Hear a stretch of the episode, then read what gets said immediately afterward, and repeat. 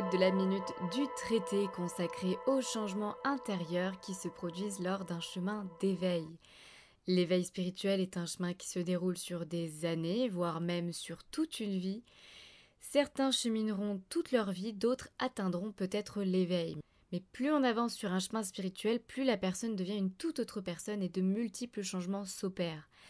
D'abord des changements intérieurs et ensuite des changements extérieurs. Alors ici, on sera vraiment centré sur les changements intérieurs d'abord. Donc voici une liste non exhaustive et complètement aléatoire de tout ce qu'un éveil spirituel ou plutôt un chemin d'éveil modifie au cours des années de cheminement. Tout d'abord, il y a la foi. Une personne sur un chemin d'éveil trouve généralement et inévitablement la foi. Elle expérimente l'extraordinaire et comme dirait Rumi, elle a conscience d'être le miracle. Il y a donc une véritable conscience de l'au-delà, de la vie et de soi-même. Il y a davantage de connaissances, alors je le rappelle, la connaissance est celle qui résulte de l'expérience et s'oppose ainsi au savoir qui résulte des livres. Naturellement, la personne vit des transformations profondes, mais aussi des expériences mystiques qui la nourrissent toujours un peu plus. Et dans cette quête de la connaissance, il y a évidemment une grande soif de savoir aussi.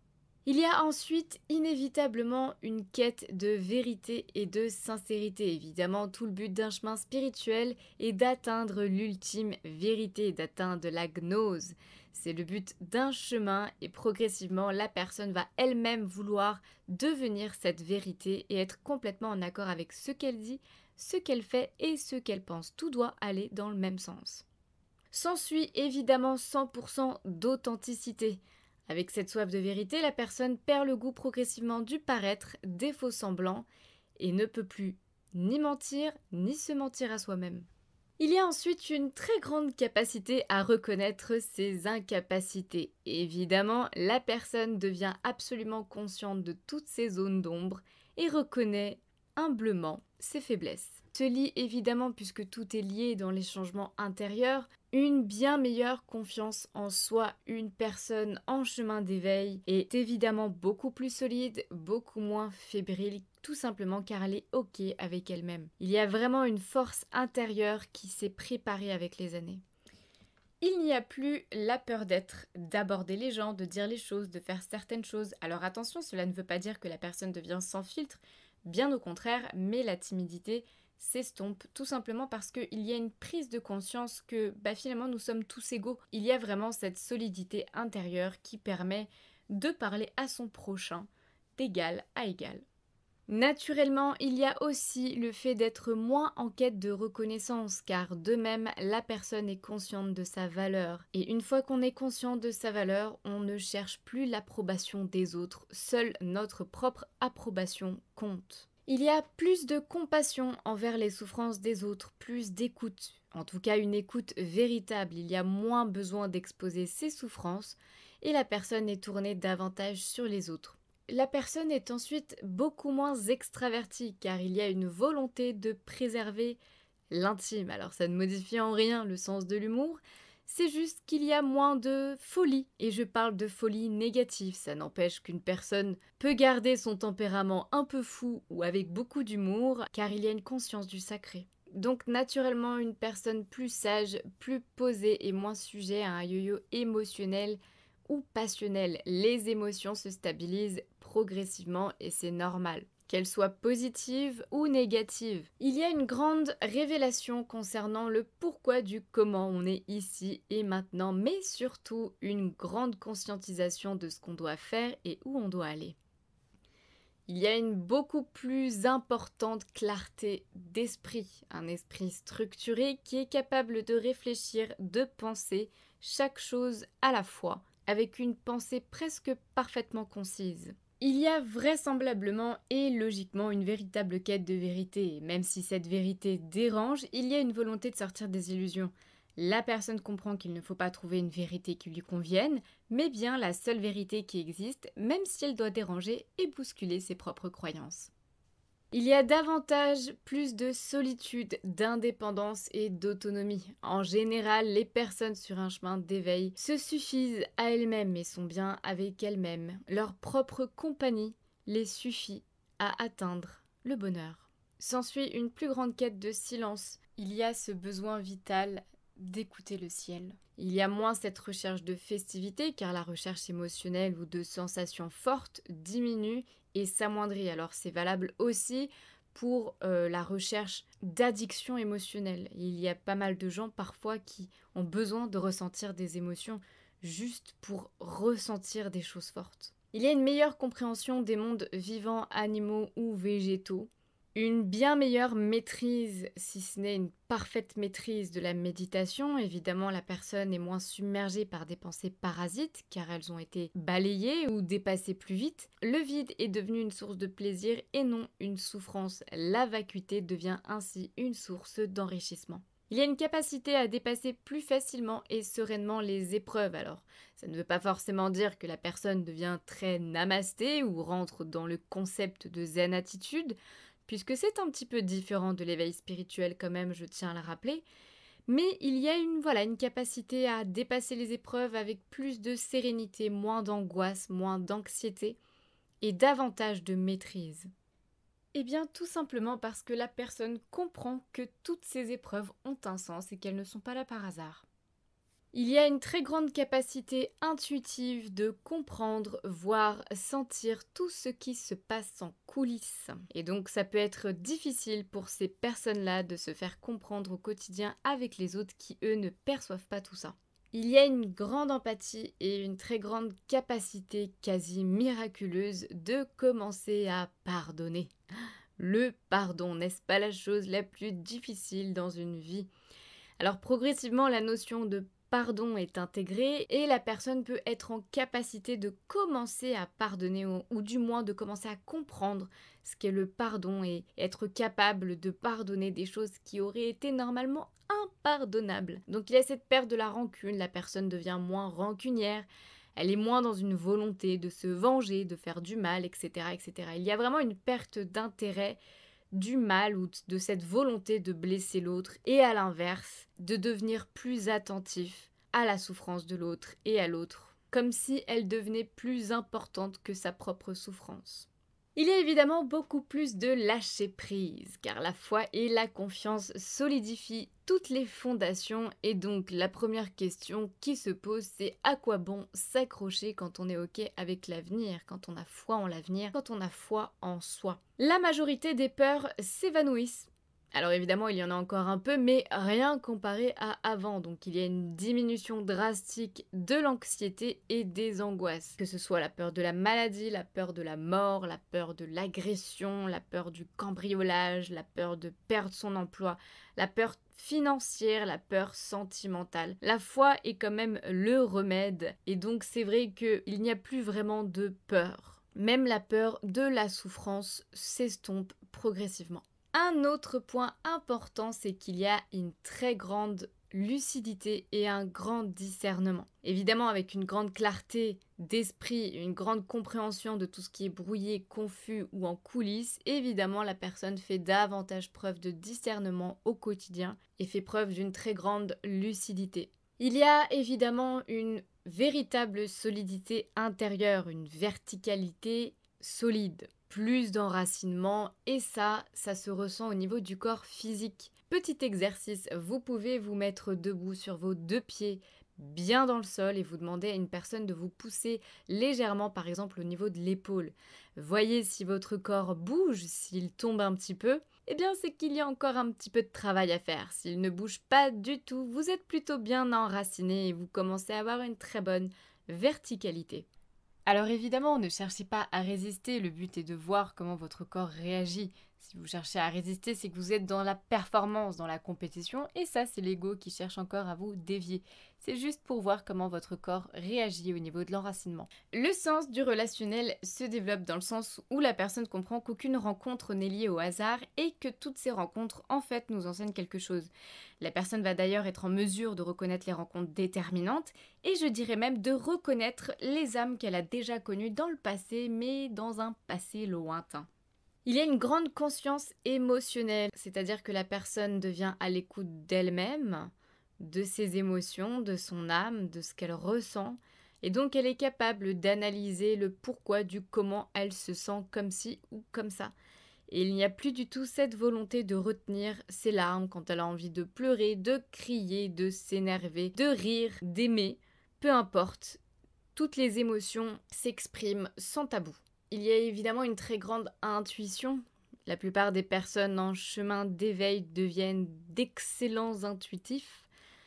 Pour certains même, ils développent des dons, des capacités médiumniques, extrasensorielles. Bref, un médium, c'est quelqu'un qui devient canal avec l'au-delà. Et c'est vrai qu'une personne en chemin d'éveil devient naturellement et indirectement canal, que ce soit par de la clairaudience, de la clairvoyance, de la clairsentience ou de la clairconnaissance. Chacun développe un canal avec l'au-delà pour recevoir de l'information. Il y a évidemment, en plus d'avoir une grande écoute émotionnelle, une grande écoute de soi, de son âme et des messages envoyés par l'au-delà, que ce soit des messages qui émanent de soi, de son âme, ou même des messages qui émanent de l'ego. La personne est en mesure de distinguer ce qui vient de l'ego, ce qui vient de l'âme, ce qui vient de ses guides, ce qui vient de là-haut, des défunts, des anges. Elle est en capacité de pouvoir tout distinguer. Il y a un meilleur équilibre entre humilité et ego, car évidemment, et je le répète, il ne faut surtout pas éradiquer l'ego. Il y a juste une meilleure conscience de l'ego et donc une maîtrise de l'ego. L'ego est dompté, c'est-à-dire que progressivement il ne s'exprime qu'en cas de nécessité et est capable de s'éteindre beaucoup plus facilement. Encore une fois, le but n'est pas d'éradiquer l'ego dans un chemin d'éveil, mais bien de le maîtriser. Le désir sexuel est conscientisé. Il n'y a plus cette quête de consommation, puisqu'il y a une conscience du corps aussi et de l'âme. Le corps s'adapte et les besoins sommeillent. L'intérêt se modifie car il y a une plus grande curiosité divine aussi. Donc il y a cette conscience d'utiliser l'énergie sexuelle, le désir sexuel, comme source de création et de contemplation. C'est le principe du tantrisme. Et non, le tantrisme n'est pas ce concept où on s'amuse à faire des posture sexuelle dans des stages à la campagne. C'est un petit peu plus subtil que ça. Il y a une grande conscience du monde dans sa globalité. Le monde s'élargit au-delà des frontières, au-delà de la Terre et en deçà. Il y a une conscience macrocosmique et microcosmique, que ce soit de la super-galaxie aux plus petits atomes. Il y a un développement sensoriel, une hypersensibilité sensorielle, développement de l'ouïe, de la vision, du toucher, du goût, de l'odorat, peu importe, les sens deviennent beaucoup plus exacerbés. Il y a une diminution des besoins matériels, en tout cas ça passe en second plan. Alors ça ne veut pas dire que la personne va devenir un hippie vivant tout nu dans la forêt, mais il y a un équilibre parfait entre spirituel et matériel. Et c'est bien ça le but d'un chemin d'éveil, c'est de trouver le juste équilibre. C'est la voie du milieu, tout simplement. Alors ça ne veut pas dire que ça va modifier une personnalité si la personne, par exemple, était très matérialiste au départ euh, et qu'elle aimait vraiment acheter beaucoup de choses ou qu'elle était collectionneuse de quelque chose en particulier.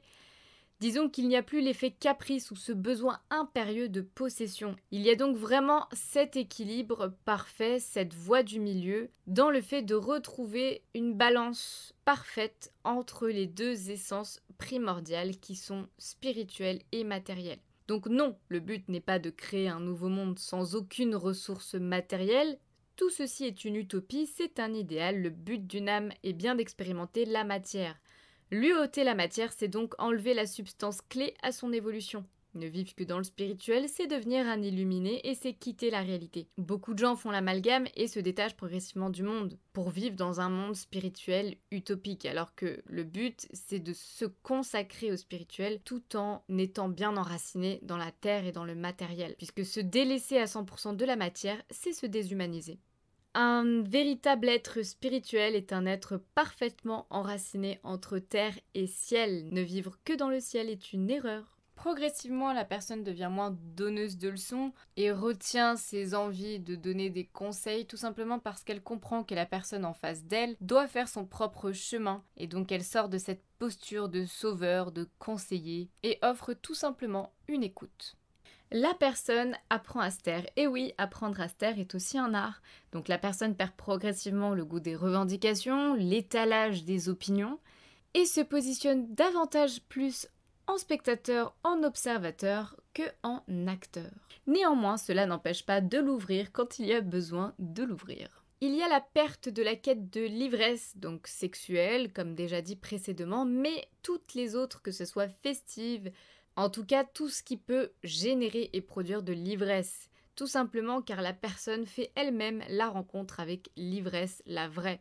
Et donc par effet boule de neige, il y a une perte progressive d'addictions diverses. Le vide humain étant comblé par l'ivresse spirituelle, la recherche inutile de plaisir pour combler ce manque s'effondre progressivement. Donc dans cette clarté d'esprit, l'esprit devient beaucoup plus structuré. Il y a une capacité à transmettre un discours clair et structuré. Les idées sont parfaitement bien rangées et c'est plus une espèce de bouillie de vermicelles qui vont un peu dans tous les sens. Tout est structuré. Avec ça, il y a une meilleure concentration. Évidemment, si l'esprit est clair et structuré, la pensée se dirige tout droit au but et ne se perd plus dans les méandres de l'ego ou dans les pensées elles-mêmes, type cette fameuse soupe vermicelle. Il y a donc plus de précision, forcément. Le sens du détail se développe davantage, que ce soit le sens du détail matériel ou le sens du détail euh, abstrait. L'œil semble même percevoir les lignes de fuite, les détails, les volumes. Il y a une véritable clarté visuelle intérieure et extérieure. Il y a une bien meilleure compréhension humaine, alors pas que humaine, une compréhension sociétale dans laquelle on a une meilleure compréhension économique, politique, sociale, éducative, écologique, etc. etc. Bref, une compréhension intégrale des rouages du monde. Mais bien comprendre les rouages du monde ne veut pas dire intellectuellement. C'est bien comprendre les systèmes de fond et ce qu'il en est vraiment. Une personne en chemin d'éveil devient davantage contemplative, ça devient même un expert de la contemplation. Le rien devient source de contemplation. Même dans les contemplations les plus laides, la beauté jaillit à tous les recoins et à tout moment. Avec une foi inébranlable, et un grand lâcher-prise, la personne est bien moins concernée par le brouhaha environnant du monde. Mais ça ne veut pas dire qu'elle n'est pas à l'écoute de ce qui se passe. Disons qu'il y a cette volonté de laisser faire les choses comme une grande acceptation. Il y a une appréciation et une grande satisfaction de l'état immobile et silencieux, comme un besoin vital de recevoir la connaissance. Forcément, être moins dans le mouvement et apprécier l'immobilité devient pour une personne éveillée le réceptacle de la connaissance. La personne devient beaucoup plus patiente et beaucoup moins impatiente. Elle prend le temps de laisser maturer chaque chose sans forcément réfléchir, juste de maturer. Il y a une prise de conscience de la nécessité du temps et de laisser au temps le temps de faire son temps, car tout évolue et change. Arroser une fleur plus vite ne la fera pas pousser plus vite. Donc c'est laisser le temps au temps de faire son temps. La personne est davantage dans l'instant présent. Et évidemment, en étant centrée sur elle-même avec un parfait équilibre, il y a davantage de présence dans l'instant, dans l'instant T, beaucoup moins de projection sur l'avenir et beaucoup moins le fait de ressasser le passé. La personne devient beaucoup moins soucieuse du regard des autres, alors c'est un gros changement à ce niveau-là, car une personne en éveil devient complètement consciente de sa valeur. Le regard des autres importe peu, forcément, elle sait ce qu'elle vaut, elle sait ce qu'elle fait, et elle sait où elle va. La personne est centrée, elle est dans l'ici et le maintenant. Outre cette conscience plus élargie au niveau spirituel, comme je l'ai déjà dit, il y a une conscience beaucoup plus large. Être éveillé ne veut pas dire être uniquement éveillé au monde spirituel. Il y a moins d'attente concernant les autres, il n'y a plus l'attente d'un retour, puisque naturellement la personne est beaucoup plus dans le don, elle n'est plus dans l'attente de façon générale. Il y a une conscience de la mort et donc la peur de la mort s'effondre car il y a une compréhension de l'au-delà et de son environnement. Il y a une perte d'intérêt pour les conversations futiles ou légères, non pas que la personne veuille parler euh, philosophie, euh, théologie, euh, politique à chaque fois, mais le simple échange de la météo, de la rupture sentimentale ou de la boulangère n'était pas aimable, n'a plus vraiment d'intérêt. Il y a une capacité à ne plus prendre personnellement les réflexions à son sujet. Il y a un désintérêt général pour la critique, qu'elle soit négative mais aussi positive. Il y a une véritable conscience christique. Alors attention, je ne parle pas forcément de Jésus-Christ ou de la religion, mais bien d'une conscience christique au sens Christ et au sens symbolique du terme. Il y a davantage de chance Et oui, comme si la personne devenait miraculeusement bénie. Comme le proverbe raconte, aide-toi et le ciel t'aidera. Et c'est totalement vrai pour les personnes sur un chemin d'éveil. À partir du moment où une personne commence à s'aider elle-même, c'est comme si le ciel déployait ses ailes pour lui venir en aide. Il y a donc davantage de protection divine. Il y a une conscience du début et de la fin, comme si une personne en chemin d'éveil pouvait sentir que son heure n'était pas arrivée ou peut-être, lorsqu'elle s'en rapproche, être en mesure de le sentir. Une fois véritablement sur un chemin d'éveil, la personne perd en fait son envie de s'éveiller. Et évidemment, vouloir à tout prix s'éveiller est une illusion et c'est seulement l'ego qui cherche à encore gagner quelque chose ou entrer en compétition. Mais ce n'est pas une performance, s'éveiller survient lorsque la personne lâche prise sur son chemin d'éveil. La notion d'ennui s'évanouit. Évidemment, même le rien devient une activité et même l'ennui est une activité très riche intérieurement. La personne enchaîne les processus de mort et de renaissance. C'est le principe même du solvay et coagula en alchimie. Il faut tomber, se relever, tomber, se relever, tomber, se relever, jusqu'à ce qu'éveil s'ensuive. Puisqu'il y a cette conscience du sacré il y a le goût de l'intime, le besoin de parler de soi aux autres diminue progressivement. Et enfin, il n'y a quasiment plus de comparaison ou presque avec les autres car encore une fois la personne en éveil devient complètement consciente de sa valeur. Une personne en éveil spirituel est une personne qui fait preuve d'un très grand bon sens. Il y a vraiment cette notion de bon sens et d'équilibre mental.